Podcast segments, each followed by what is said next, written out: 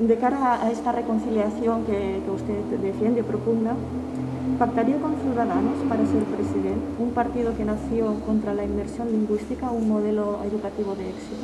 No, yo lo que, lo que he dicho y repito es que si yo gano las elecciones, yo creo que las voy a ganar, lo que voy a hacer es presentar mi candidatura eh, a la investidura. ¿eh? Y yo quiero un gobierno progresista, no un gobierno liberal, un gobierno progresista.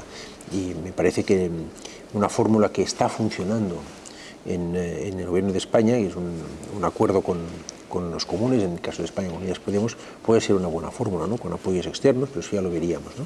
Uh -huh. Pero yo quiero un gobierno progresista, quiero también ser muy claro en esto. ¿eh?